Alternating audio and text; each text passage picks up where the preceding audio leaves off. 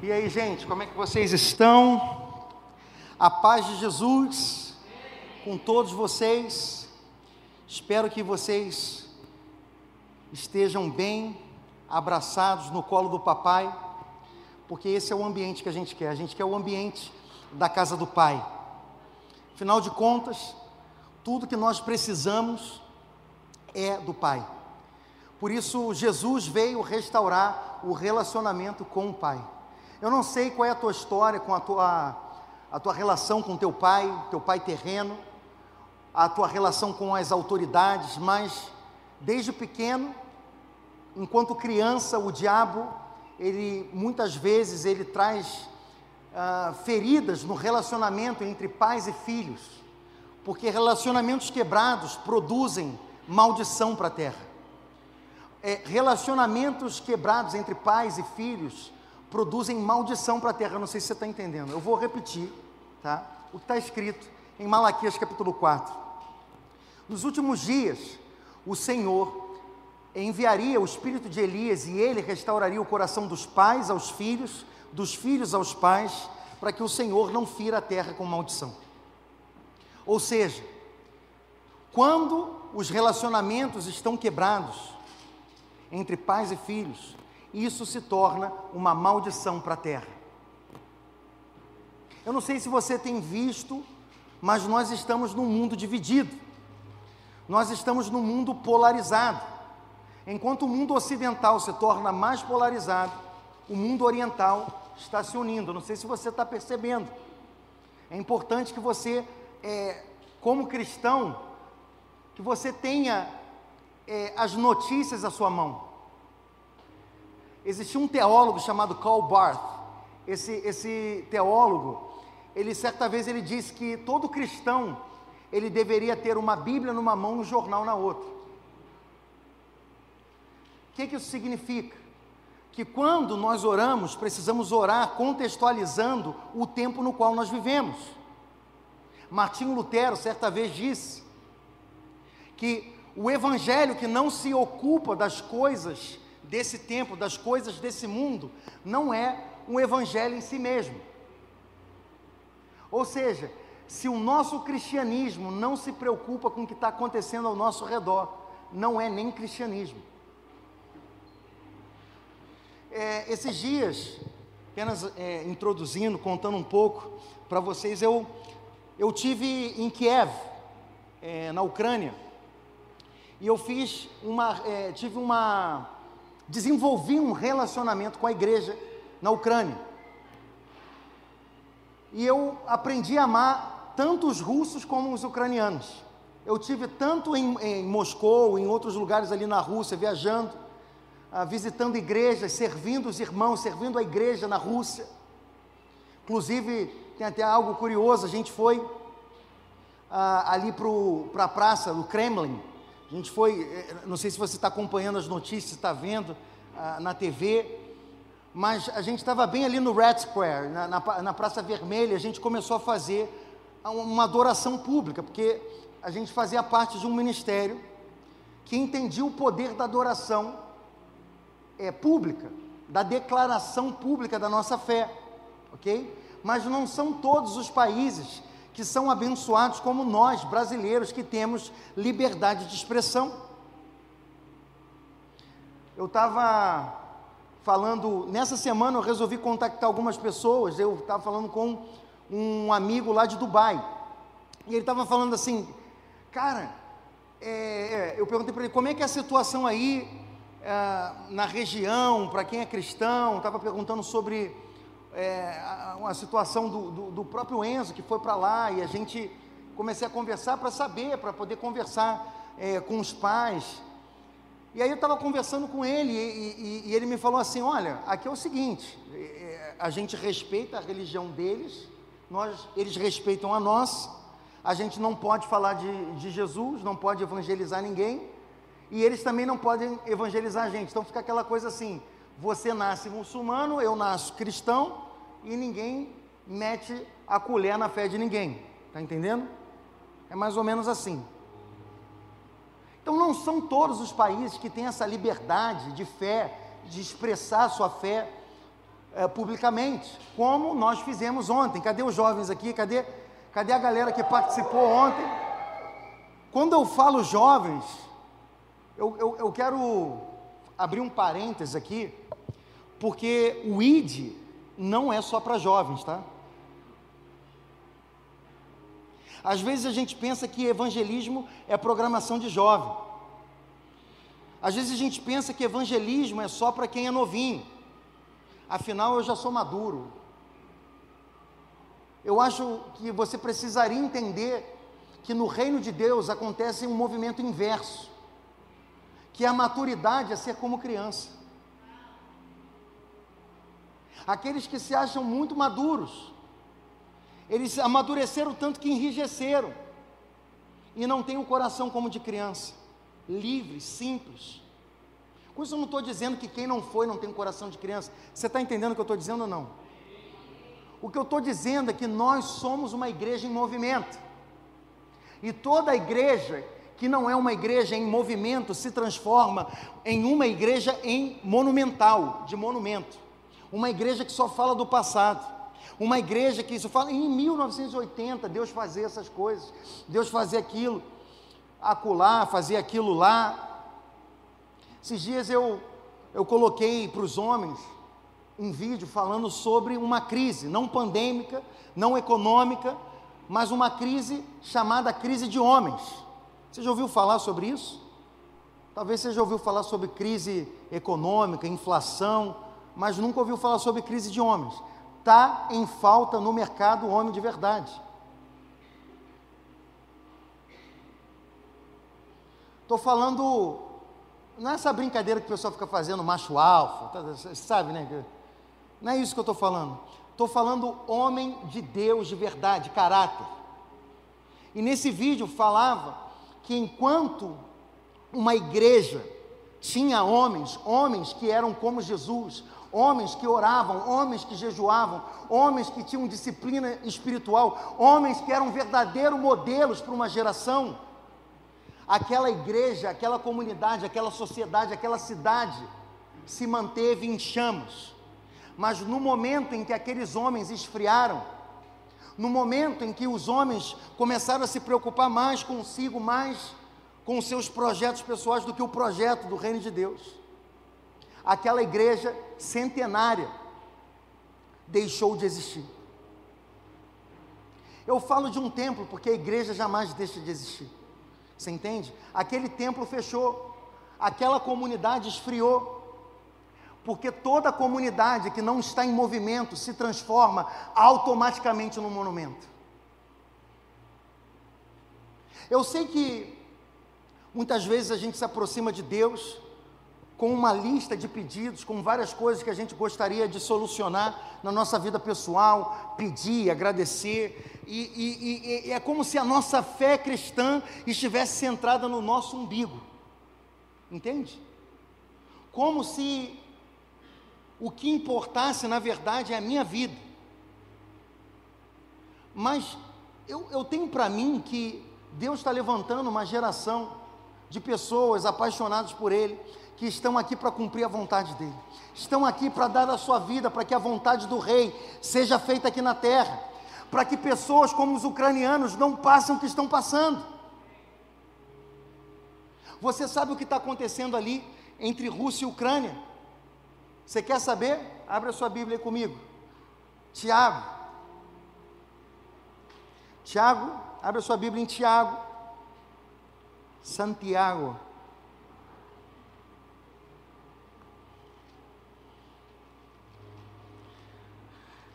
Tiago capítulo 4, verso 1 fala assim: De onde vêm as guerras e contendas entre vós? Não vem disto dos prazeres que nos vossos membros guerreiam? Cobiçais e nada tendes, matais e invejais, mas não podeis obter o que vocês desejam Combateis e guerreais e nada tendes, porque não pedis. Pedis e não recebeis, porque pedis mal, para gastardes em vossos prazeres. Adúlteros e adúlteras, não sabeis que a amizade do mundo é inimizade de Deus? Portanto, qualquer que quiser ser amigo do mundo, constitui-se inimigo de Deus. Você sabe de onde vem a guerra? A, a guerra está enraizada no egoísmo. A guerra está enraizada nos prazeres pessoais. Enquanto nós estivermos centrados em nós, mais diabólicos seremos. Certa vez, Anton LaVey, o, o cara que fundou a religião do satanismo, escreveu a Bíblia satânica. Eu não sei se você sabe, mas existe uma religião que adora o chifrudo. Tem gente que tem ele como Deus. Pessoas que leem uma Bíblia satânica, pessoas que seguem uma filosofia, uma doutrina, que são anticristo, anti, a, contra a mensagem do Evangelho. E numa entrevista, perguntaram para ele: como o senhor define a sua religião? E ele falou assim: o satanismo é o culto, da, é, é, é a religião do culto a si mesmo e dos prazeres da carne. Então, eles pregam que quanto mais você agrada a si mesmo, quanto mais você tem prazer, quanto mais você satisfaz a si mesmo, mais você está adorando a Satanás. Então, deixa eu te falar uma coisa: nós estamos vivendo uma sociedade, numa sociedade egoísta, numa sociedade que se preocupa primeiro consigo. Minha avó dizia: é, farinha pouca, meu pirão primeiro. Conhece esse ditado? Não, né? Sei é lá do Nordeste, deve ser. Então, quando falta farinha, primeiro você faz o seu pirão, entendeu? Esse é o conceito. Então, tem pouca farinha no pote, primeiro o meu pirão, entendeu? Então, nós somos uma sociedade que estamos é, sendo pouco a pouco doutrinados a se preocupar primeiro com a gente, se preocupar primeiro contigo. Afinal, o que importa é você. Você vai nos lugares, quanto mais espelho, melhor. Academia, loja, é ou não é verdade? Muito espelho, porque você é o centro. Você precisa estar bem. Mas a mensagem do Evangelho é assim: Jesus veio contra essa mensagem, dizendo: aquele que quiser me seguir, vir após mim, negue-se a si mesmo, tome a sua cruz e me siga. A mensagem do Evangelho é uma mensagem totalmente oposta à mensagem do mundo e de Satanás. Assim que não tem como você viver em cima do muro, você precisa se posicionar. Então, muitas vezes nós estamos bu buscando um evangelho para atender às nossas necessidades pessoais. Certa vez eu estava conversando com um ministro, um ministro de adoração muito conhecido. Não sei se você conhece o Jason Apton. Você já ouviu alguma canção dele? Freedom reigns in this place. Shower. É, li, liberdade está nesse lugar não é? Essa canção, canção antiga. Ele é um cara que escreveu várias canções. E é um cara muito profundo. Além dele ser teólogo, ele é poeta e ele é um baita do músico. Então pensa num cara profundo, a gente sentado à mesa, ele começou a, a, a falar assim da, da diversidade de denominações que a gente tem no corpo de Cristo. Você sabe que Efésios capítulo 4 fala que só existe uma igreja, amém? Amém? Todas essas divisões e subdivisões são divisões humanas. São divisões organi organizacionais. Essa é a palavra. É instituição. Nós não somos igreja, não somos uma organização, nós somos um organismo. É muito diferente. A igreja é viva, irmãos. A igreja está em constante movimento, aleluia. A igreja do Senhor Jesus se levanta e o diabo não resiste, porque o diabo não pode resistir à igreja do Senhor. Amém? A igreja é a figura de autoridade no mundo espiritual. Não uma igreja patética, uma igreja profética. Nós precisamos deixar de ser patéticos e precisamos nos tornar proféticos. Nós precisamos assumir a nossa verdadeira identidade como igreja. O mundo está desesperado por uma igreja que se levante e manifeste Jesus. Diante de toda essa situação, como eu falei semana passada, essa semana, eu resolvi ligar para alguns amigos, liguei para um irmão, amigo, ministro de louvor lá na Ucrânia. Perguntei, cara, como é que você está? Eu, eu e a igreja aqui, amém? A Love Church, nós queremos orar, nós queremos ser parte do que Deus vai fazer naquela nação. E eu perguntei, e aí, cara, como você está? Ele falou, cara, eu estou há 41 horas sem dormir. Amanhã a gente conversa, falou assim comigo. Você vê o estado de tensão do cara. Afinal de contas, não deve ser fácil. Você está dormindo e ouvir uma explosão. Ou você, você que está acompanhando as notícias, você que está vendo tudo que está acontecendo, agora se coloca no lugar dessas pessoas. Se coloca no lugar você com um bebezinho tendo que sair correndo no frio, desesperado porque temendo a sua vida. Tudo por causa da ganância e do egoísmo de homens. Tudo porque ainda o reino de Deus não veio sobre a terra, não veio sobre corações humanos. Mas um dia, como estávamos cantando, não haverá choro. Um dia não haverá lágrimas. Um dia não haverá morte, nem tristeza. Jesus prometeu o reino dele eterno, o reino de Yeshua. Antes do reinado de Jesus vir, haverá um falso reinado aqui na terra.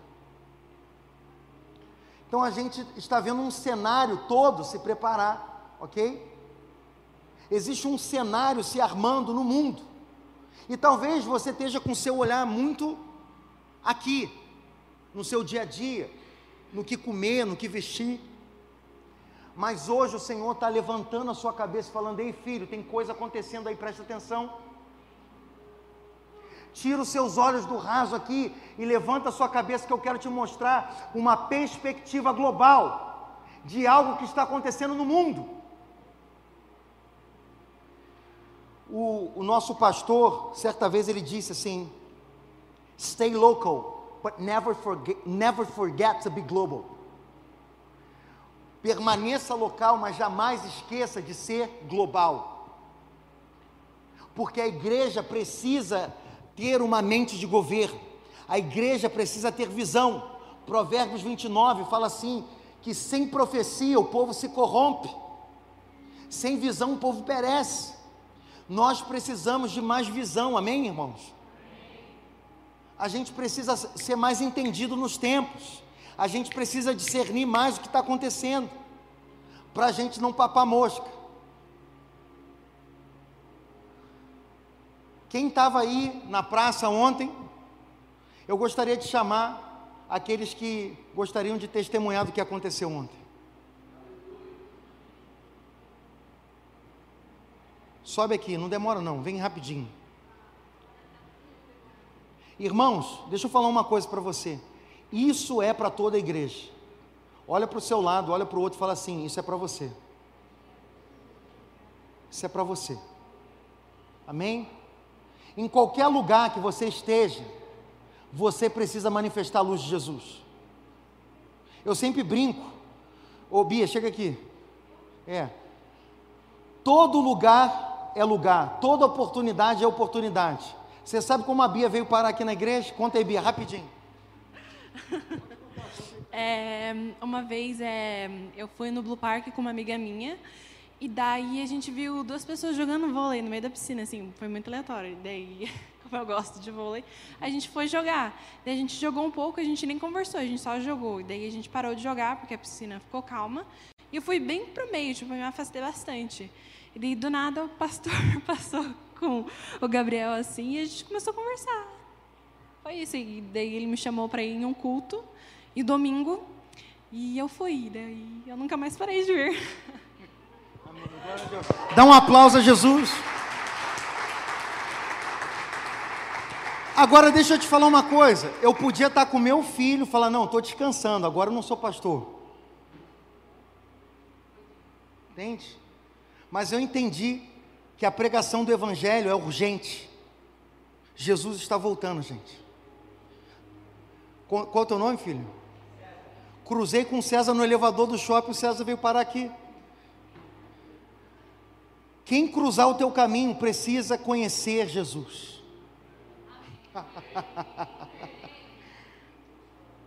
Pode falar, filho.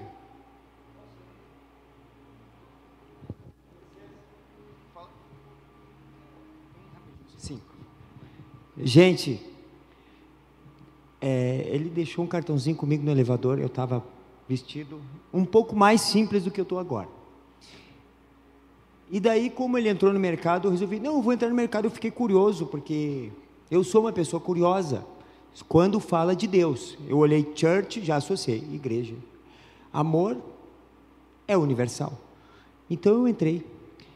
E não falei muito com ele, não. Eu só disse assim: onde é que é, qual é o endereço? Eu tinha um compromisso hoje, por isso que eu cheguei aqui, depois saí e voltei. Pelo menos para ver o final.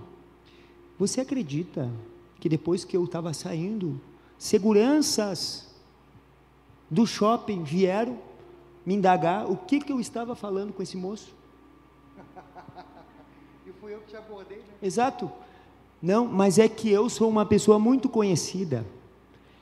Meu nome é Adam César, eu sou cantor. E, e, aqui no Paraná faz alguns anos que eu trabalho, mas aqui em Foz do Iguaçu faz 45 dias. E eu estou à procura de um lugar que eu possa é, comungar com os irmãos. Eu disse assim para ele: O que, que houve, moço?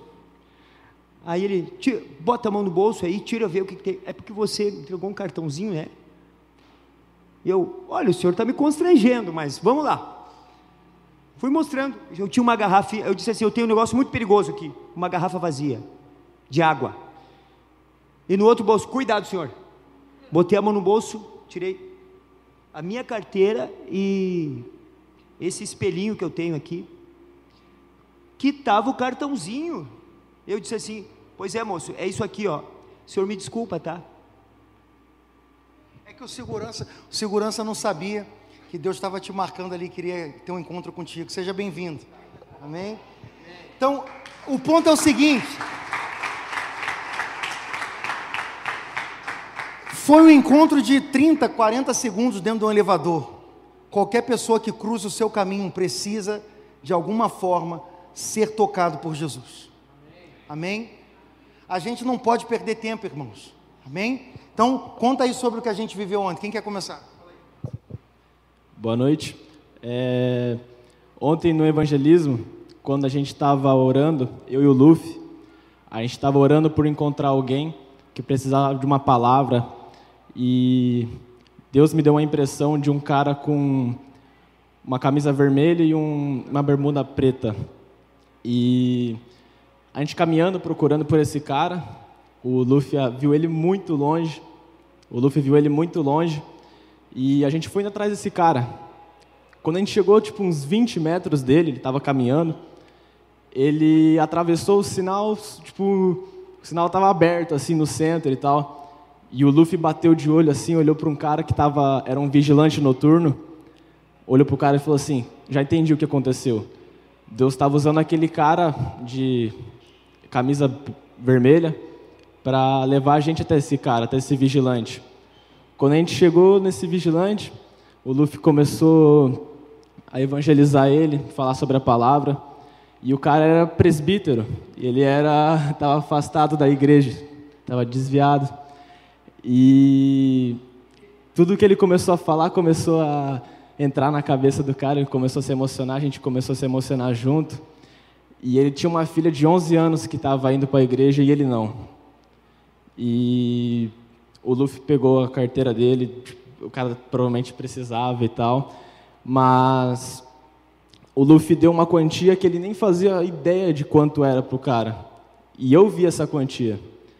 E nesse evangelismo, o quando o Luffy deu o dinheiro para o cara, é, um dos meus maiores, das minhas maiores idolatrias sempre foi o dinheiro.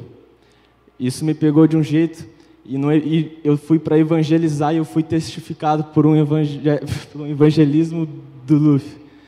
Então, quando a gente está passando a palavra para alguém, cara, Deus é maravilhoso, Ele é capaz de testificar a gente de tudo quanto é forma.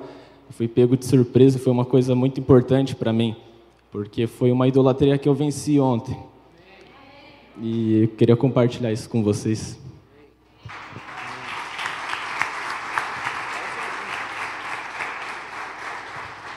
A palavra fala que o que uma mão faz, a outra não precisa saber, mas nesse caso, como ele testemunhou, eu queria deixar claro para vocês que o, o, o, valor que eu entreguei para o cara não era meu. Era um dinheiro que estava comigo, mas não era meu. Ele passou pela minha mão enquanto eu orava por ele. O Espírito Santo, eu nem lembrava que eu tinha esse dinheiro, porque quem cuida das finanças em casa é a Bárbara. Ela colocou esse dinheiro na, na minha carteira por uma. Ela falou: Ó, vou deixar aqui em caso de emergência.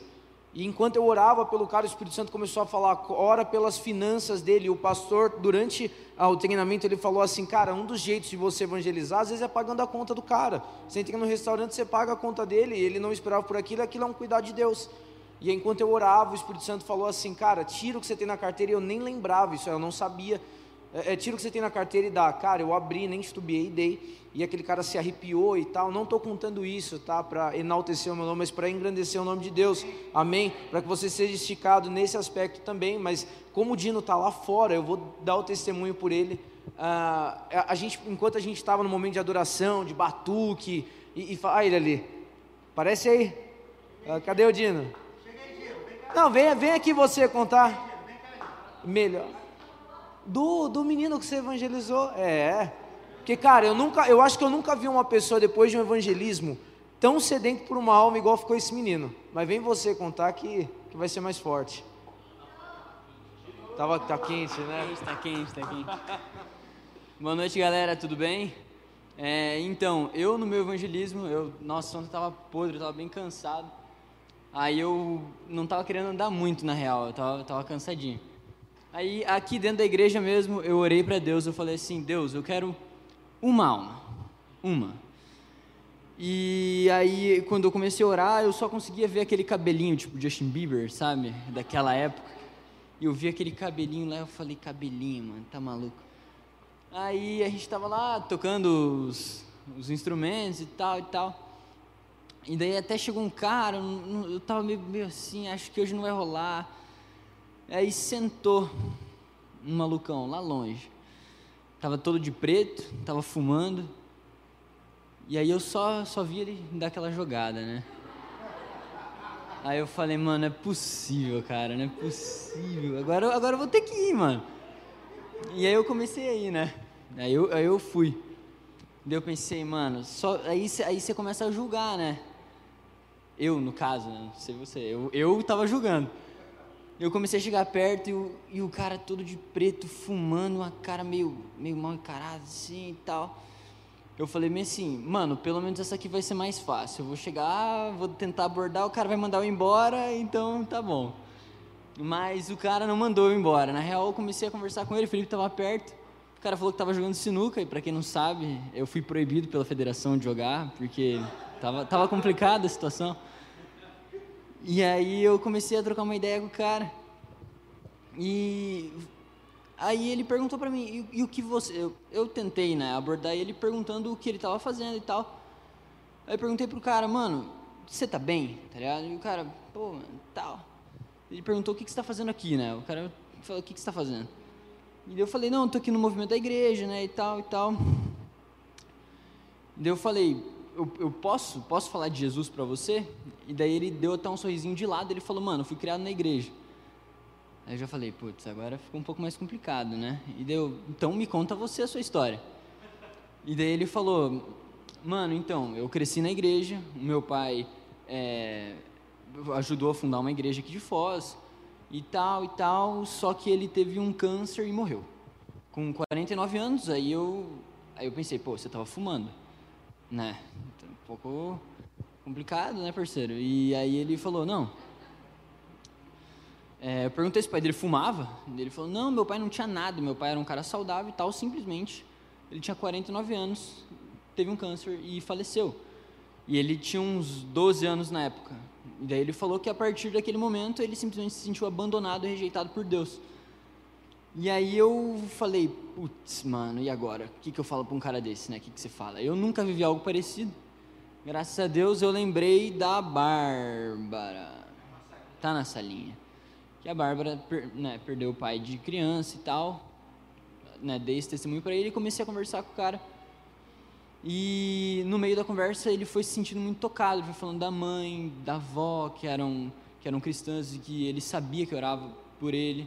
Ele falou que ele não ligava mais para a vida dele e tal e tal. Foi muito triste, foi algo muito triste. Foi, foi você ver um cara tipo, lá no fundo do poço e, e você não sabe o que falar pro cara e você vai, vai citando a Bíblia e aí eu, eu trazia versículos pro cara, eu ia falando e eu, e eu tentava, mas eu via que, tipo assim, não surtia efeito, tipo, do jeito que eu queria.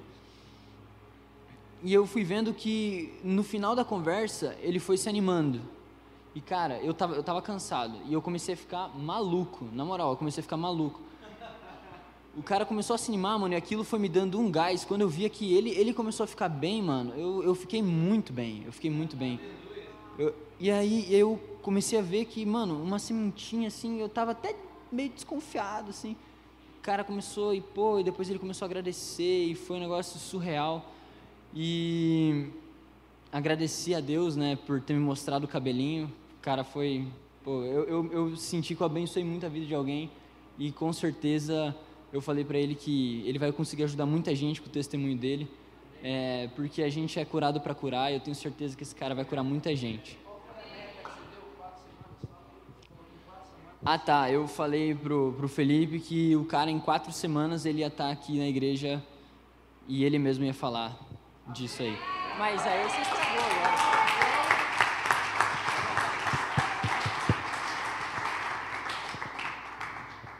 Bom, no- enquanto a gente estava fazendo o batuque lá do samba certinho, chegou um certo casal que estava no, nos bares próximos veio, e abor- começou a abordar a gente. As meninas também abordaram a, a esposa do cara. Come, ela era evangélica, desviada, estava bebendo. E daí elas começaram a evangelizar a mulher dele. Daí ela, ela começou a aceitar Jesus de volta para a vida e começaram a orar por ela. E o cara tava, inclusive, com uma camiseta toda florida, né? Bem parecida com a minha, que eu tava naquele dia, e parado lá, ouvindo. Eu cheguei para conversar com o cara, não tinha homem muito perto. Eu fui lá, e a gente começou a falar sobre música, e foi saindo. E do nada ele começou a falar sobre a vida dele, e falou também que já tinha feito muita coisa, não sei o quê. E eu comecei, é, com o simples, falando, não, cara, Jesus perdoa, cara, o passado virá passado, ele transforma nossas vidas. E foi indo a conversa, daí o cara, beleza, voltou, voltou junto com a mulher dele lá beber, e a gente continuou o evangelismo. Coisa de uma hora depois, né, o Batuque já tinha parado, ele, ele voltou, daí ele não estava com a mulher dele, daí estava o pastor, o Lohan junto, e a gente começou a conversar certinho. O cara começou a contar uns testemunhos malucos dele, dizendo que já tentaram matar ele três, quatro vezes, ali mesmo na Praça do Mitre, que tomou facada é, babá, é, cicatriz de bala, não sei o quê, falando lá sobre os filhos dele também, que uma, ele até falava meio assim, não, uma hora a bala certa, não sei o quê, não tenho que voltar mesmo, assim, mas é, era assim, o cara falava uma hora a bala certa, queria voltar, mas não, deu um pezinho dentro, um pezinho fora. Daí o pastor começou a falar cada vez mais e a que principal tocou naquela noite foi que o pastor começou a apertar o, apertar o cara, daí ele falou, não, beleza, eu aceito Jesus. Só que ele não conseguia falar. O, ca, e o pastor falava, repete comigo. Ele, ele atrasava, parecia que tinha um delay. Principalmente na hora que foi falar, eu abro meu coração. Ele, eu, eu abro meu coração. Começou e travava mesmo, mas ali foi, foi algo que me marcou bastante por conta que o cara estava ali com uma, uma batalha, uma guerra espiritual dentro dele e, e, graças a Deus quem venceu foi o Espírito. A gente até come, a gente até comentando com o Lohan depois falamos, cara, o cara pode talvez até querer voltar lá pro bar para beber mais, mas o cara não vai conseguir beber a cerveja com o mesmo gosto, cara, porque depois que depois depois do primeiro Glória a Deus. Eu, eu, eu quero comentar um negócio sobre isso, foi muito interessante, porque não existe porta fechada, existe a chave errada que você está usando. Jesus encontrou o coração de uma mulher, João 4, a maior aula de evangelismo que foi dada na história, João 4. Jesus encontra uma mulher samaritana, ela totalmente bloqueada, Jesus, um homem judeu, ela, uma mulher samaritana. Então havia um bloqueio cultural ali, social, que aquela mulher travou, ela não queria papo com Jesus. Mas não existe porta fechada se você tem a chave certa. Então Jesus usa a chave correta e desbloqueia aquela porta. E aquela mulher se abre. Esse cara da camisa florida, ele chegou ali, estava com um copo de cerveja na mão, eu estava guardando os instrumentos enquanto o pessoal foi, saiu em duplas para falar de Jesus. E aí ele veio, a gente começou a conversar, e ele estava falando do passado dele, que ele tinha feito um monte de coisa. E aí eu falei, eu, é, eu vi uma tatuagem aqui que tem o, o, olho de Horus. E aí na hora o Espírito Santo falou comigo assim: fala para ele que os meus olhos estão sobre ele. Eu falei, cara, os olhos de Jesus estão sobre você. Aí ele falou: é? É, os olhos do Senhor estão sobre você, cara. E aí é, ele falou: Você sabe quantos anos eu tenho? Duvido você acertar. Aí você vai, você vai falar que isso é coisa de adivinho. Não é. é. Se chama palavra de ciência. É um dom do Espírito Santo. Ok? Está lá em 1 Coríntios capítulo 12. Palavra de profecia é algo que você vê adiante. A palavra de ciência é algo que você sabe, porque você sabe, porque o Espírito Santo te conta que está acontecendo na vida da pessoa ou já aconteceu. Ou é algo como Jesus deu uma informação, é, mulher, chama teu marido lá. Não, não tenho marido, é verdade. Você já teve cinco e o sexto agora, que você está no seu marido. Eu vejo que você é profeta. Naquela hora ela desbloqueou, entendeu? Então, o Espírito Santo fala comigo assim, ele tem 32 anos. Eu peguei e falei, você tem 32 anos. Ele, ué, como é que você sabe? Ele falou, tem 32 e vou fazer 33, sou de 1989. Eu falei, você acredita que Deus me contou? Porque Deus te ama, cara, Ele se importa com você. Uma coisa tão simples, uma chave tão pequenininha que abre o coração de uma pessoa. Você entende? Os dons do Espírito, eles são para servir pessoas, para servir o corpo, para servir o reino. Deus te deu, eu brinquei, eu estava orando, talvez você veja aí no post lá da, da igreja, o pessoal da, da, das mídias, colocaram lá eu orando, eu falando assim, Pai, nós enviamos agora essas pessoas agora para esse evangelismo, assim como o Senhor deu superpoderes. Eu estava falando assim, igual o, o X-Men tem superpoderes, o Senhor derramou poderes sobre a igreja, dons do Espírito. Talvez você ache estranha essa linguagem, mas eu quero te dizer uma coisa: Deus te deu um poder sobrenatural. O mesmo poder o mesmo Espírito que ressuscitou Cristo dentre os mortos vive dentro de você. Ah, se você soubesse o que você carrega dentro de você, você ia andar de uma forma diferente na terra, você ia se comportar diferente. Se você soubesse quem você é, você não ia agir de repente da forma que você tem agido.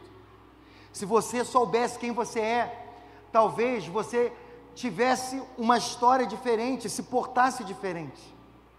Eu te pergunto, quando você descobre, por exemplo, imagina que você estava numa outra nação e você tinha o sangue da rainha, e de repente te falam, você descobre que você é um descendente direto do trono real na Inglaterra. Do dia para a noite a tua história mudou. Já começa a vir o paparazzi tirar foto, já começa o pessoal querendo fa fazer entrevista já, já chega um monte de gente querendo fazer, mas vem cá, é, você quer pegar o voo lá para a gente resolver a questão da tua herança?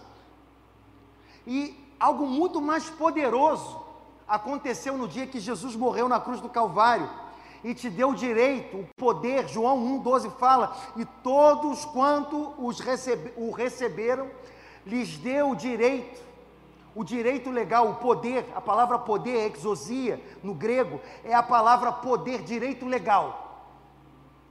Nós recebemos o documento legítimo de ser chamado filho e filha de Deus. Não existe nada mais poderoso nessa terra do que a autoridade de ser um filho de Deus. Agora, irmãos, eu quero encorajar você a fazer parte dessa revolução. Eu não sei qual é a tua profissão, mas hoje Deus está te chamando para ser pescador de homens. Jesus virou para um grupo de pescadores, estavam acostumados a pe- pescar peixinho, e ele falou: larga isso daí e me segue, que eu vou fazer você pescador de homens. Sabe o que Deus quer fazer na tua vida? Pegar o teu talento, a tua inteligência, a tua sabedoria, ressignificar isso e dar um propósito eterno para isso. Ele quer pegar, por exemplo, você. Quem aqui é bom de venda aí? Vende gelo para esquimó, areia no deserto. Eu vejo, por exemplo, pessoas. Naquela época, Jesus pegou pescadores e transformou aqueles caras em pescadores de homens. Sabe o que ele fez? Ele simplesmente ressignificou a habilidade daqueles caras e canalizou para o reino de Deus. Deus quer ressignificar o teu talento, teu dom, te dar um propósito eterno para isso. Porque existe algo muito mais poderoso do que acumular riquezas, riquezas que a traça pode comer, que o ladrão pode roubar. Jesus ensinou a gente a juntar tesouros aonde a traça não pode chegar, aonde o ladrão não pode roubar. Esses dias subiram aqui no telhado, roubaram a tubulação de cobre da igreja. Eu estou profetizando que esse nóia vai receber Jesus, cara. O cara que subiu ali em cima, que tocou naquela tubulação, ele vai ser santificado. Alguém vai pregar o evangelho, esse cara vai virar pastor. Ele vai deixar de ser ladrão e vai se transformar num pregador do evangelho. É isso que eu estou profetizando na vida dele. Mal sabe ele, coitado, tocou naquele, naquele tubo de cobre, agora ele está marcado. Está marcado. Se o diabo tentar se levantar, ele vai se levantar para cair na nossa frente. Irmãos, a gente precisa entender que toda luta, toda dificuldade, não pode te desmotivar, precisa te dar mais estamina para você lutar, sabendo que você está no caminho certo. Se você está cumprindo a vontade de Deus, se você está andando no propósito dele, Romanos 8, 28 fala assim: todas as coisas cooperam para o bem daqueles que amam a Deus e caminham segundo o seu propósito. Você caminha no propósito de Deus, você está buscando agradar a Deus, você está buscando servir a Ele, você ama o Senhor, relaxa, calma, ok? As dificuldades, as situações difíceis, adversidades, o que não te mata te faz mais forte. E aquilo que veio para te derrubar vai fazer você se levantar com mais força e mais autoridade. Porque os gigantes que você derruba te dá autoridade para ajudar outros. Ok? Então, irmãos, nós precisamos entender que Deus está chamando você para te ressignificar e fazer você um promoter de festas. Eu me tornei um promoter de festas. Essa é a minha profissão hoje. Deixe- Deixei de ser músico, deixei de ser pastor e me tornei promoter. Eu gosto de promover festa. A Bíblia fala assim: existe festa no céu quando um pecador se arrepende. Deus está te chamando para se juntar, para a gente fazer festa no céu. Para que mais pessoas ouçam a mensagem do Evangelho. Irmãos, vai se levantar uma onda tão forte, tão forte. E essa onda é a onda da igreja. A igreja vai se levantar num tempo onde o- aquele que é sujo vai se sujar mais, o que é limpo vai se limpar mais. A igreja, no meio de tanto pecado, no meio de tanta injustiça, vai se levantar uma igreja gloriosa, uma igreja santa, uma igreja separada, uma igreja vestida de branco, que são os atos de justiça dos santos. Então, irmãos, para que a gente viva a festa no céu, nós precisamos entender alguns pontos. Número um, o nosso Deus é um Deus missional, o missio Dei. O que, que é isso, pastor? Está falando tão de míssil, não, não, não é míssil, não é, é o Deus em missão. Missio Dei é um termo em latim que significa o Deus em missão. O que, que isso significa? Deus amou o mundo de tal maneira que deu o seu filho, ou seja, deu, enviou, entregou. Então, o Deus Pai envia o seu filho, Jesus. João 3,16. Deus amou o mundo de tal maneira que deu o seu filho, para que todo que nele crê não pereça, mas tenha vida eterna. Aleluia. Então, irmãos, a vontade de Deus é que todo homem se salve, que ninguém se perca. O inferno, o lago de enxofre, foi feito para o diabo e os seus anjos. Não foi criado para o homem. Está entendendo ou não? O homem só vai herdar isso se ele for rebelde. Se ele não receber a Cristo, porque o único caminho para chegar ao Pai é Cristo Jesus. Jesus é o caminho, a verdade e a vida. Ninguém vem ao Pai se não for por Ele. Você pode procurar na biblioteca, você pode entrar no Google, você pode tentar é, estudar, você pode ir atrás da, da forma que você quiser, atrás da felicidade. Você não vai encontrar se não for em Cristo. A felicidade está em obedecer a Deus. Quando obedecemos a Deus, a Bíblia fala que a vontade dele é boa, perfeita e agradável. Eu não sei se você sabe, mas lá em Harvard, eles começaram uma disciplina chamada Ciência da Felicidade. Isso se transformou num curso universitário. Hoje, a Universidade Sesumar, Unicesumar está fazendo, é, lançou uma das pioneiras é, no curso de Ciência da Felicidade. Se você é, é, quiser estudar, você, a gente, graças a Deus, Deus nos deu conexões ali, você pode ganhar bolsas aí, amém? Aleluia. Eu creio, eu creio numa igreja que vai se preparar. Eu creio numa igreja inteligente, eu creio numa igreja que estuda. Amém? Nós precisamos fazer o que fazemos de uma forma mais excelente. Jesus disse certa vez, João, ou perdão, Mateus capítulo 5, verso 14, vocês são a luz do mundo. Verso 16 ele fala: façam bem as vossas obras para que os homens glorifiquem a Deus. Se você é a luz do mundo, você é excelente naquilo que você faz. Então, se capacite, se supere, é, ultrapasse os seus limites, que você possa alcançar lugares maiores, porque é isso que Deus tem para você. Deus não tem a mediocridade para você. Deus tem vida e vida em abundância. João 10, 10. O diabo veio para matar, roubar e destruir, mas Jesus não veio para te dar uma vida miserável, ele veio para te dar uma vida abundante, amém? Eu não estou aqui pregando teologia da prosperidade, não é isso que eu estou falando, eu estou te ensinando a ter uma mente próspera, a ter uma mente renovada, uma mente de um filho de Deus, de um governante, de alguém que governa ambiente, de alguém que muda o lugar aonde pisa.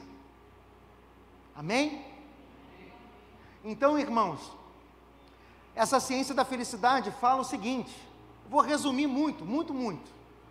Eles descobriram, viajando, isso daí você pode ter um documentário fantástico, fala sobre isso, sobre felicidade.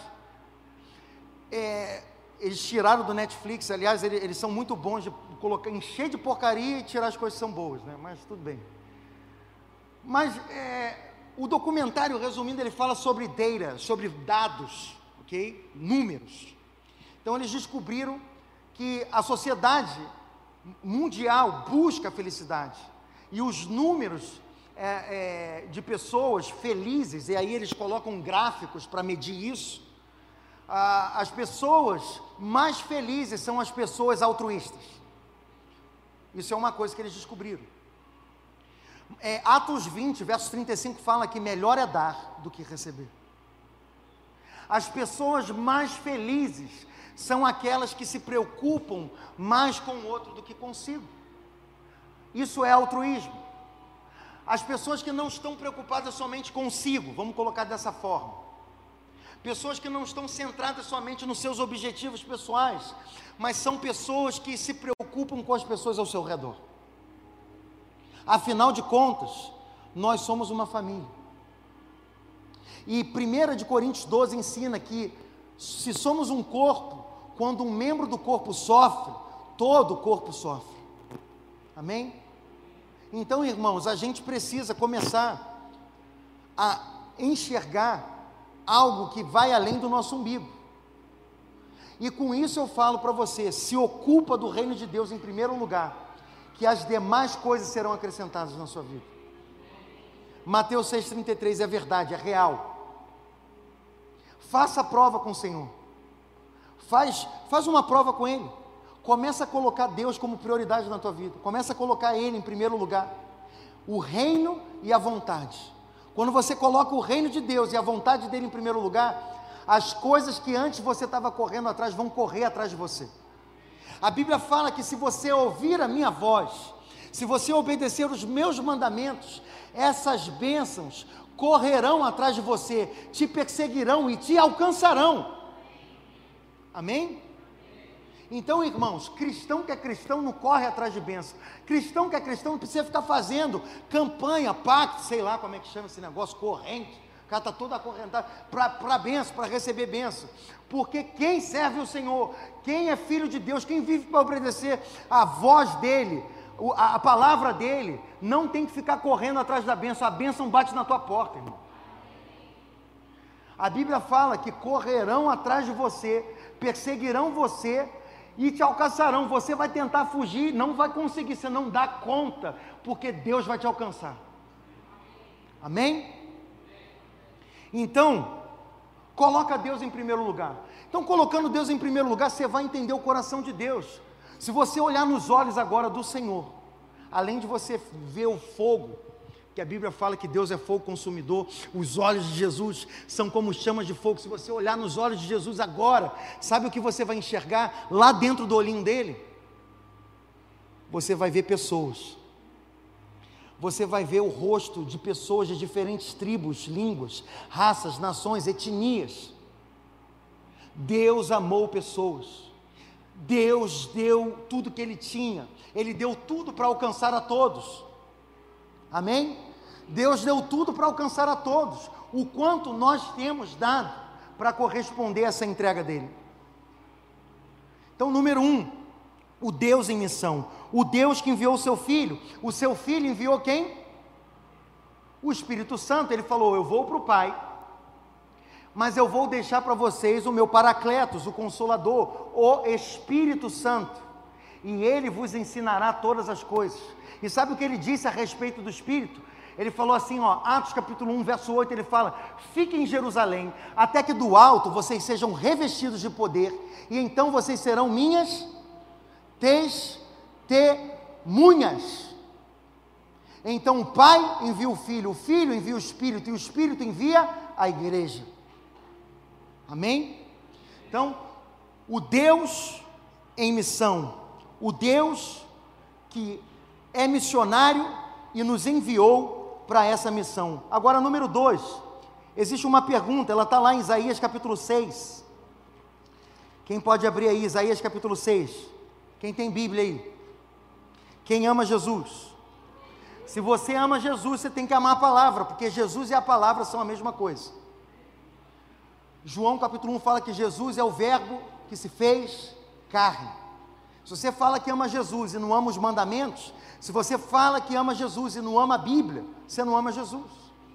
Pior, se você fala que ama Jesus e não pratica, porque fala aquele que tem, João 14, os meus mandamentos e os guarda, esse é o que me ama. Então, Jesus, na concepção de Jesus, quem ama Ele tem os mandamentos e guarda. Não basta somente você memorizar, você tem que praticar. Amém? Mas é muito bom você memorizar. Começa a memorizar a Bíblia aí, gente. Ok? Memoriza, porque o dia que se tirarem o teu celular, está arriscado sem nem viver. Se um dia tomarem o teu celular, se um dia tomar esse livro, a Bíblia fala, Salmo 119: Guardei a tua palavra no meu coração para eu não pecar contra ti. Um dia você pode estar cara a cara com o diabo numa situação difícil, como Jesus estava no deserto, sendo desafiado, confrontado, o diabo chifrudo na cara dele, desafiando ele. Sabe como Jesus venceu o diabo? Não foi desconjuro, não. Não foi vai de reto, Satanás, não. Não foi pegou a Bíblia ali, abriu ali é, Salmo 91, igual um monte de gente coloca na casa, ou Salmo 91, ou Salmo 23 aberto, cheio de teia de aranha em cima. Nem mexe na Bíblia, misericórdia. Nem para limpar a Bíblia. Só Jesus. O diabo tem medo de amuleto, não, gente. O diabo, tem, o diabo não tem medo, nem esses vampiros que tem medo de alho, não. Cruz, água benta. O diabo não tem medo de cruz, não. O diabo tem medo de gente crucificada. gente que vive a Bíblia, crente de verdade. Amém?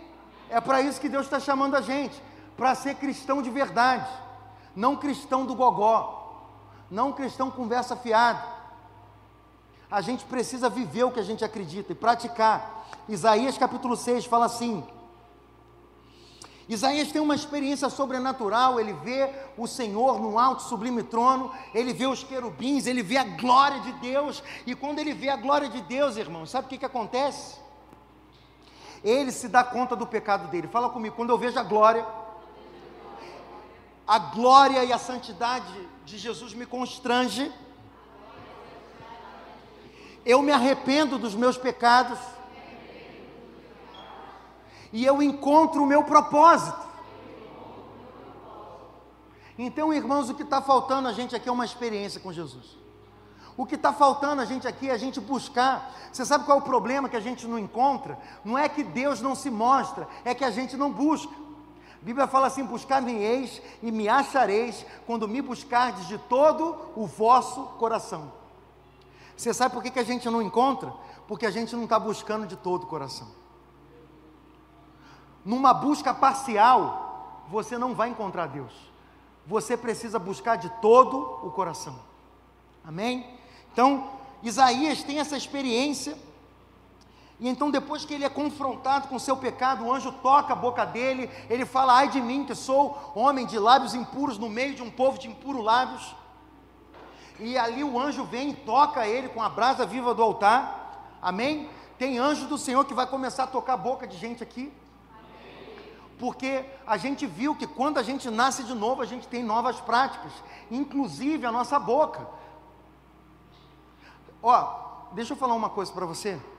O teu filho vai reproduzir aquilo que ele vê em casa. Nós ensinamos o que sabemos, mas nós vamos reproduzir quem nós somos. O testemunho é muito poderoso. O testemunho, é, é, Apocalipse 19, 10 fala: o testemunho de Cristo é o espírito da profecia. O nosso testemunho profetiza, irmãos. Então, cuidado, porque mais do que as suas palavras, o teu exemplo arrasta. E então, aqui fala que ele tem esse, é, é, é, essa experiência, e depois disso a voz do Senhor que dizia: Quem enviarei? Quem há de ir por nós? E então ele diz: Eis-me aqui. A pergunta é: então, a quem enviarei? Quem há de ir por nós? Romanos 10 fala assim, Romanos 10, do 12 ao 15. Porquanto não há diferença entre judeu e grego.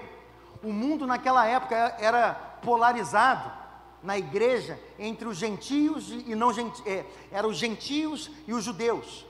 Então, ah, você vê, não há diferença entre judeu e grego, porque um mesmo é o Senhor de todos, rico para com todos os que o invocam porque todo aquele que invocar o nome do Senhor será salvo. Ei, preste atenção: todo aquele que invocar o nome do Senhor será salvo. É no nome de Jesus que existe salvação, é no nome dele. E aqui no verso 14 fala: Como, pois, invocarão aquele em quem não creram? E como crerão naquele de quem não ouviram? E como ouvirão se não há quem pregue? Agora, repete comigo assim: como ouvirão se não há quem pregue? A Bíblia fala aqui que a fé vem pelo ouvir e ouvir a palavra de Deus. Esse texto de Romanos também fala. A fé vem pelo ouvir e o ouvir a palavra de Deus. Mas como ouvirão se não há quem pregue? Irmãos, nós vivemos numa época onde não dá mais para a gente dar desculpas. Quem é bom de desculpa é ruim de arrependimento. Quem é bom de desculpa não é bom em mais nada na vida. Então a gente precisa parar de dar desculpa. Ah, eu sou tímido. Ah, eu não sei falar. Ah, eu não sei, eu não sei como falar, não sei o que. eu, eu fico travado. Deixa eu te falar uma coisa: que você precisa é buscar o Senhor. À medida que você começar a orar, o Espírito Santo vai começar a te dar palavras. O, Senhor, o Espírito Santo vai começar a despertar o teu espírito para orar por pessoas. Você vai ligar para a pessoa e vai falar assim: Olha, Fulano, eu estava orando por você e o Senhor estava me falando isso isso, e isso. A pessoa vai começar a chorar, mas como? Como você sabe? Não é que você não tem talento para pregar, não é que você não sabe pregar, não é que é na tua personalidade, é que você não está buscando Deus o suficiente. É que você acha mais fácil empurrar o serviço, terceirizar, terceirizar para outra pessoa. Mas eu quero te dizer uma coisa: aqui com o pastor, a, a tua desculpa até funciona, mas um dia você vai estar diante do Senhor Jesus e a tua desculpa não vai funcionar. Um dia, qualquer coisa que você tentar falar, ele vai olhar para você e vai falar: Eu sei. Aliás, você nem vai ter coragem de mentir para ele, porque ele sabe tudo. Então não adianta você chegar e falar assim: ah, porque não rolou por causa do horário da minha faculdade, ah, pastor, ah, não rolou por causa da, da minha escola, ah, não rolou porque meu pai não deixou, ou minha mãe. Olha, eu não sei que desculpa você dá para ele. Mas a tua desculpa um dia não vai funcionar. Um dia nós vamos estar diante do trono de Jesus. E não vai funcionar nenhuma desculpa. Número 3, nós precisamos entender a história da redenção. Qual é a história da redenção? Todos nós pecamos. Fala comigo, todos nós pecamos. Romanos 3:23 fala. Ou seja, todos é todos. Sabe aquela criancinha bonitinha, gordinha, com cabelo enroladinho, loirinho, olhinho azul, assim bem, sabe aquele anjinho barroco? Você olha e fala assim: nossa, esse menino é um anjinho. Ah, quem já falou isso aí? Ai, que menino lindo, parece um anjinho. Já, já falou isso aí? Até isso aí pecou. Porque a Bíblia fala: todos pecaram. É ou não é verdade? Todos não pecaram? Ô gente, espera aí. É sim ou não? Sim. Vocês estão na dúvida? Tá, tá, ainda com dó de falar que aquele anjinho pecou, né? É tão bonitinho, né? Tão gordinho, gostosinho, fofinho, né? Mas até aquele fofinho, bonitinho, pecou. Porque todos, não existe salvação fora de Jesus. Os nossos filhos, e aqui você que tem um chamado para lidar com crianças, ei, você tem um grande chamado. Existe um livro que fala que a mão que balança o berço é a mão que governa o mundo. Uh! Se você entendesse o poder de lidar com crianças, você entendeu o que Jesus falou. Ensina as crianças, porque a, a, deixai vir a mim os pequeninos. Jesus ele disse: deixai vir a mim os pequeninos. Por quê? Existe um princípio na palavra de Deus. Ensina a criança no caminho que ela deve andar, para que mais tarde ela não se desvie dele. Então, da mesma forma que o diabo marca e fere pessoas na sua infância, e ele busca ferir as pessoas na infância, porque quando ele marca alguém na infância, ensina a criança no caminho que ela deve andar, e mais tarde ela não vai se desviar dele. O diabo é astuto e marca crianças, e crianças feridas na sua infância se tornam adultos aleijados depois. Então entenda que você que tem um, um ministério com crianças, nós estamos aqui, irmãos. Eu estou declarando, nós vamos ter uma escola cristã. Obrigado, Jesus. Obrigado, porque tem gente que crê nisso. Nós vamos educar crianças no caminho do Senhor. Não importa o que o, o governo está querendo ensinar, sexualizar nossas crianças. Eu estou para dizer para você que o legado da educação está na mão da igreja. Jesus disse: ide por todo mundo. E essa é a grande comissão, irmãos. Ide por todo mundo. Esse ide não é uma opção, esse ide não é um pedido, esse ide é uma ordem imperativa. Não é uma alternativa para você. Se você é cristão, o ide está na tua agenda. Jesus. Irmãos, Jesus, nas suas últimas palavras, disse aos seus discípulos: Toda autoridade, todo poder eu dou a vocês, portanto, ide. O poder de Jesus foi dado, não é à toa, de graça. Foi dado com uma função. Para quê? Para a gente ir por todo mundo, pregar o Evangelho a toda criatura, batizando-os em nome do Pai, do Filho e do Espírito Santo, ensinando-os. Então, o ensinar está no nosso DNA de cristão. Nós cristãos precisamos ser mestres. Nós cristãos precisamos carregar conhecimento, inteligência, sabedoria do Senhor para discipular, para direcionar uma geração que ainda não conhece Deus. Amém? Esse é o nosso chamado, irmãos.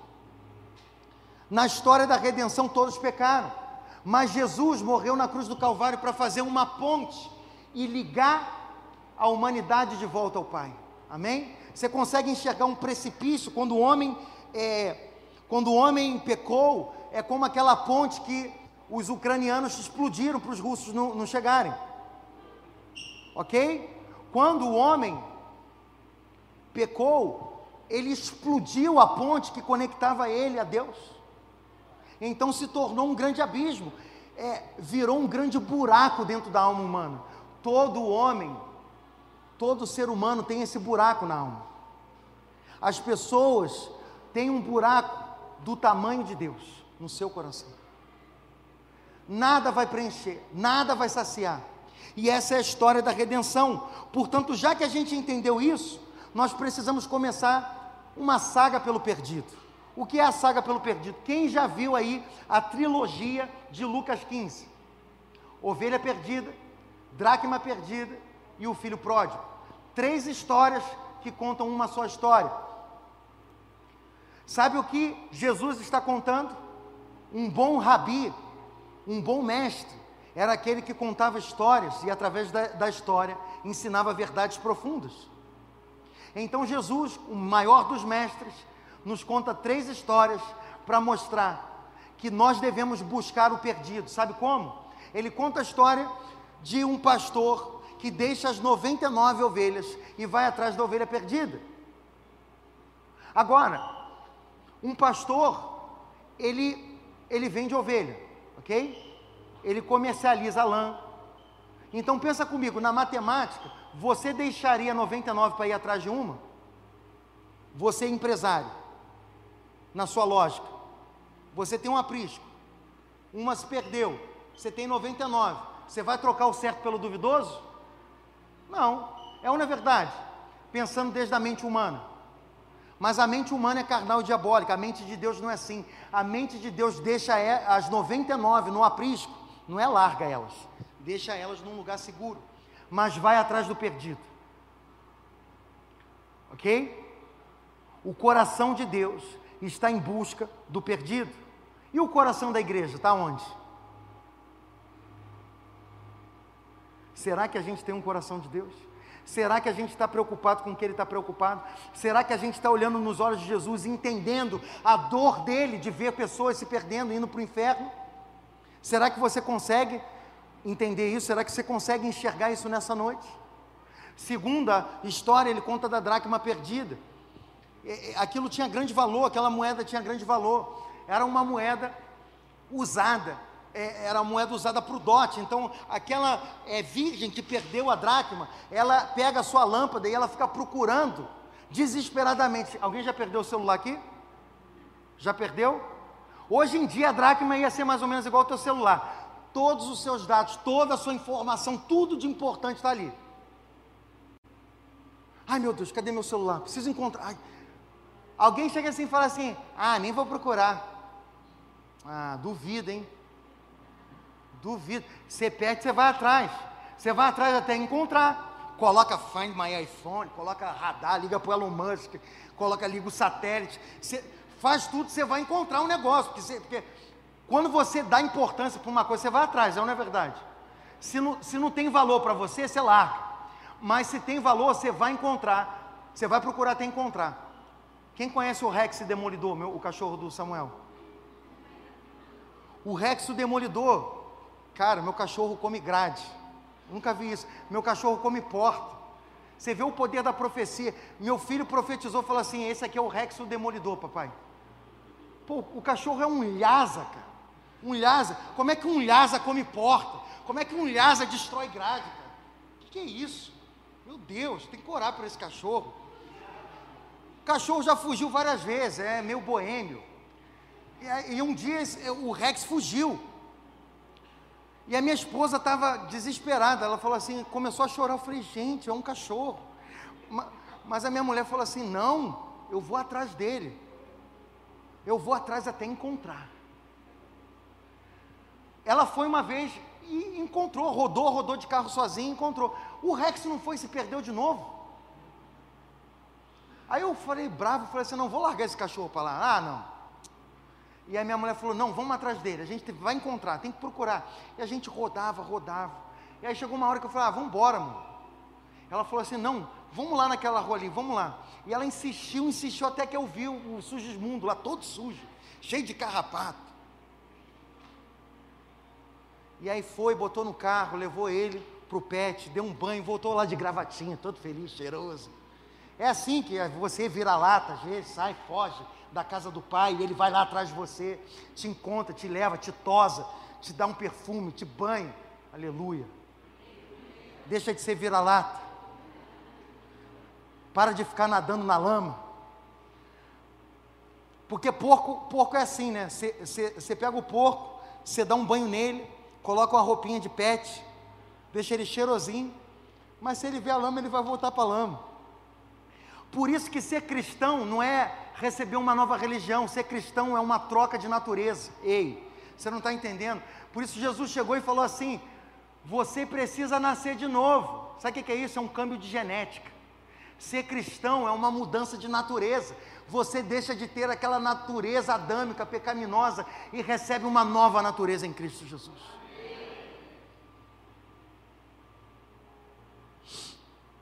Então, irmãos, na terceira história, ele conta a história do filho pródigo. Na história do filho pródigo, você vai ver um filho que pede a sua herança, sai de casa para curtir a vida, vai lá, né? Aquela festa, balada. E ele, se, ele fica tão longe, tão longe, que chega uma hora que o dinheiro acaba e ele começa a comer, pensa, deseja comer a comida dos porcos. E aí ele pensa no seu coração, fala: puxa, até um empregado lá na casa do meu pai está melhor do que eu. Olha a situação que eu estou vivendo aqui. Eu acho que eu vou pedir o meu pai uma pontinha ali na empresa lá. Acho que eu vou voltar para casa. Pedir para trabalhar lá. De, repente ele me arruma um lugar para eu trabalhar. Eu fico melhor do que eu estou aqui. E ele volta. E a Bíblia diz que o pai o avistando de longe. Deixa eu te dizer uma coisa. Você só avista de longe algo que você está procurando ver. Ok? Ninguém avista de longe assim, ah, ah, avistei de longe. Não. Você avista de longe quando você está assim, ó. Sabe o que, que isso significa? Que o pai estava esperando o filho voltar para casa. Mas quer ver uma coisa? O pai não foi buscar ele lá na balada. Você precisa fazer o caminho de volta. Você precisa tomar uma decisão. Deus não vai tomar essa decisão por você. Existem decisões que você precisa tomar, porque foi você que foi para longe dele. Agora é você que tem que fazer o caminho de volta. Por isso, Apocalipse fala assim: lembra-te aonde caíste, volta ao primeiro amor e à prática das primeiras obras. Ei, você precisa fazer o caminho de volta. Você precisa lembrar onde caiu, fazer o caminho de volta, se arrepender e voltar a praticar o que você praticava no início. É assim que você volta ao primeiro amor. Número 5. Festa no céu, irmãos. Então, festa no céu é o que acontece, porque quando, perdão, antes de ir para o 5, quando o filho volta para casa, sabe o que, que o pai fala? Ele fala assim: ei, mata lá, vamos fazer um churrasco, vamos comemorar, porque o meu filho estava perdido e voltou para casa. O filho mais velho ficou enciumado, porque ele estava ali, pô, meu pai nunca fez um churrasco para mim. E o pai fala assim: mas tudo que eu tenho é teu, por que, que você nunca fez? Por que, que você nunca desfrutou? Existem pessoas que estão anos na igreja e nunca desfrutaram de uma experiência real com Jesus. Estão, são pessoas que são amargas, se comparam, invejosas, estão na igreja, mas nunca realmente buscaram ao Senhor como filhos, se relacionaram como empregados, sendo herdeiros, nunca acessaram a herança que tinham em Cristo. Você pode hoje ser uma pessoa que viveu anos na igreja e viveu de uma forma miserável, mas hoje Deus quer te dar vida em abundância. Hoje você pode sentar na mesa e comer do banquete, porque o banquete é para você, não é só para o filho pródigo, é para você também. Para de se comparar, para de se diminuir, começa a desfrutar da alegria de ser filho. Essa casa é tua, é a casa do teu pai, amém? Para de falar assim, ai, pô, tá aqui, ninguém me dá uma oportunidade. Pô, ninguém me chama para nada aí, ó. Pô, queria. Tô vendo aí todo mundo tirando foto aí, ó lá. Foram lá bem na churrascaria, nem me chamaram. Já viu gente assim? Não, aqui não tem, aqui na Love Church não tem gente assim. Foz do Iguaçu não tem gente assim, misericórdia, não. Irmão, para de ficar aí, esse comiseramento aí, essa comiseração de ficar, ai, miserável, sofrendo, ó céus, ó vida. Convida alguém, faz um churrasco, chama. Você é filho também, amém? Vamos desfrutar, vamos parar de ficar olhando a vida dos outros no Instagram, se comparando, vamos viver, vamos desfrutar, vamos celebrar, amém? Glória a Deus. Então vamos, vamos lá, festa no céu.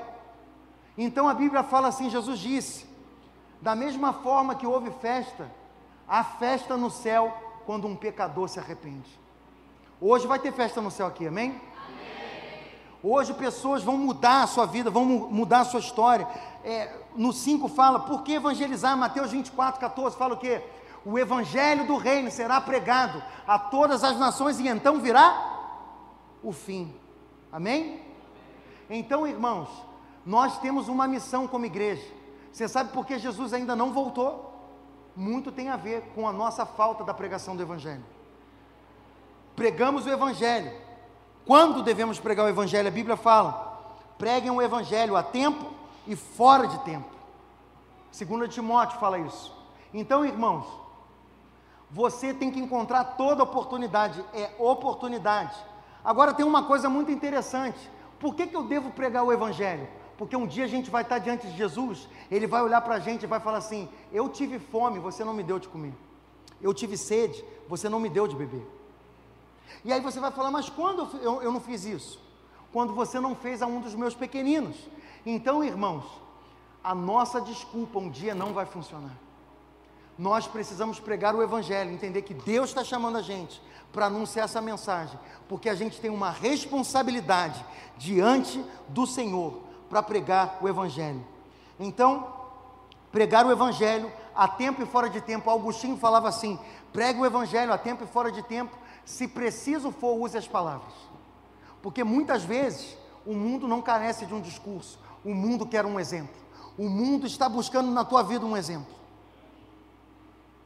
E número 7, para terminar. Pede-me e te darei as nações por herança. Nós estamos numa época que o Senhor falou com a gente que vamos viver uma expansão sobrenatural. Quem quer viver isso? Irmãos, nós vamos começar a pedir pelas nações. A palavra nos ensina: pede-me e te darei as nações por herança. Quem quer pedir nações aqui? Nós vamos começar primeiro aqui em Foz do Iguaçu, mas Deus vai nos dar o coração de nações. Nós somos uma igreja missionária. Então, uma igreja que tem um Deus missional é uma igreja que precisa entender o coração de missões. É uma igreja que não pode se si mesmar. É uma igreja que não pode se fechar em quatro paredes e esquecer do mundo. Irmãos, o Paraguai está esperando a gente. Obrigado por esse amém, aquele uhul ali e os dois aleluias que eu vi no final. O Paraguai, irmãos, está clamando pela manifestação dos filhos de Deus. A quem enviarei? Quem há de ir por nós? Como ouvirão se não há quem pregue? Irmãos, tem hora que eu tenho vontade de pegar, como é que chama aquele? Desfibrilador. Mas um desfibrilador espiritual que vai dar um choque em você, você vai sair tremendo aqui. Porque essa é a minha vontade, é, é, é de dar um choque em você para ver se você acorda. Aleluia. Irmãos, é um tempo de um despertar espiritual nessa região. Deus quer te usar. Deus não quer fazer você ficar esfregando o banco da igreja, não. Amém? Nós precisamos pastorear essa região. Precisamos pastorear o Paraguai. Precisamos pastorear a Argentina, Porto Iguaçu. Estamos aqui crendo que o Senhor vai nos dar a tríplice fronteira. Agora depende do quão apaixonado eu sou para viver a vontade do Senhor. Portanto, nós vamos começar a pedir pelas nações. Nós vamos começar a clamar para que o Senhor encha o nosso coração dessa paixão por pregar o Evangelho. Se coloca de pé, por favor.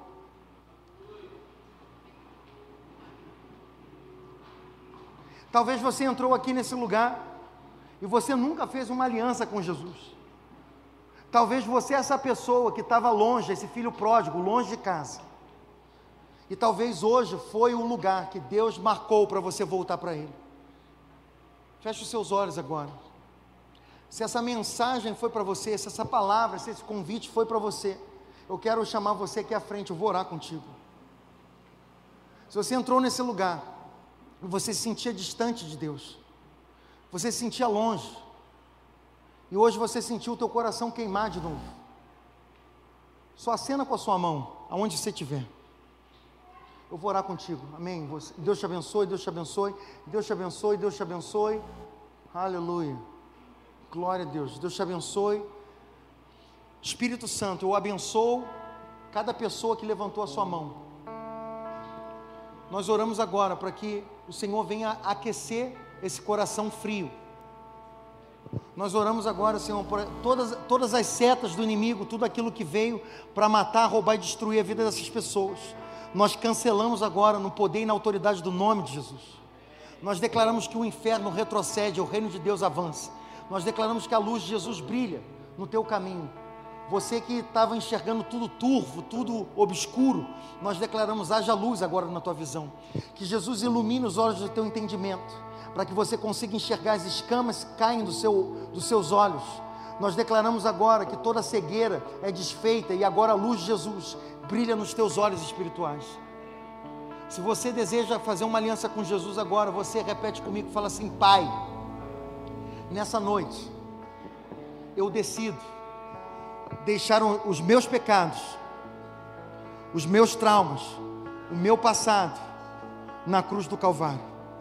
Eu renuncio o meu pecado e todo demônio atrelado à prática desse pecado Hoje eu recebo a Jesus Cristo como Senhor e Salvador da minha vida. E hoje eu recebo o direito de ser chamado filho e filha de Deus. Para a glória do Pai, nós oramos em nome de Jesus. Amém. Bem-vindo à família de Deus. Bem-vindo à casa do Pai. Na casa do meu Pai existe um lugar para você. Na casa do Pai existe um lugar para um banquete você não precisa comer das migalhas que caem da mesa. Você é filho, você é filha. Senta na mesa e desfruta. Amém?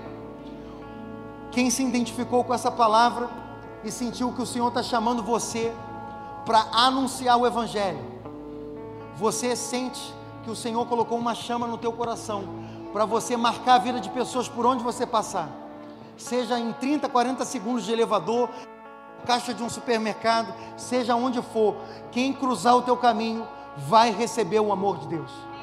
Amém? Se você sentiu que essa palavra é para você, levanta a sua mão, vou orar contigo agora. Amém. Amém. Levanta bem alto a sua mão. Você que entendeu que essa palavra é para você. Aleluia. Pai, nós oramos por essas vidas que estão se posicionando agora, hoje, diante do Senhor. Independente da personalidade, se se sentem tímidas ou não, nós declaramos que vai se levantar uma geração que vai pregar o Evangelho, não somente com palavras, mas com testemunho. Pessoas que vão levantar o testemunho de Jesus no seu trabalho, O Senhor vai começar a levantar advogados, juízes, médicos, cirurgiãos, empresários, professores. Pai, começa a levantar estudantes, começa a levantar uma geração, é, vendedores, comerciantes, começa a levantar uma geração apaixonada por Jesus, uma geração que vai transbordar o reino de Deus nessa cidade, porque melhor é dar do que receber, mais felizes são aqueles que estão buscando o reino de Deus em primeiro lugar e fazendo a vontade do Pai. Pai, eu oro, Senhor, para que o Senhor acrescente bênção e bênção sem medida sobre a igreja. Pai, nos faz uma igreja próspera, nos faz uma igreja em movimento, nos faz uma igreja em expansão. Pai, nós declaramos uma semana sobrenatural para cada irmão que veio aqui nessa noite. Aleluia, aleluia. O Pai, o Pai me adotou, o seu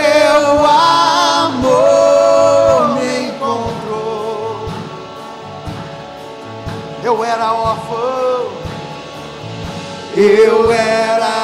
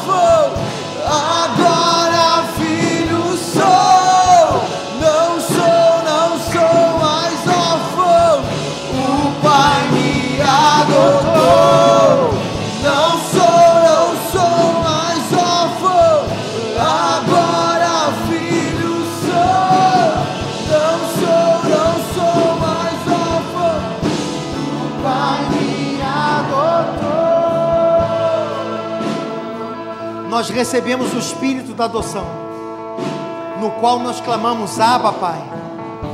Que o amor do Pai, a graça do seu Filho Jesus, a comunhão com o Espírito Santo seja sobre todos nós. Eu declaro uma semana abundante, uma semana próspera, uma semana abençoada, transbordante. Você vai transbordar o amor de Deus. Você vai transbordar a alegria, a paz, a justiça que o reino de Deus contém. Amém? Pai, vem o teu reino sobre nós. Faz a tua vontade, para que o Senhor seja glorificado. Você é abençoado quando você entra, você é abençoado quando você sai. Que o Senhor te abençoe e te guarde, faça resplandecer o rosto dele sobre você. Tenha misericórdia de você e te dê shalom. Paz e prosperidade seja sobre você, a sua casa, a sua família, sobre essa cidade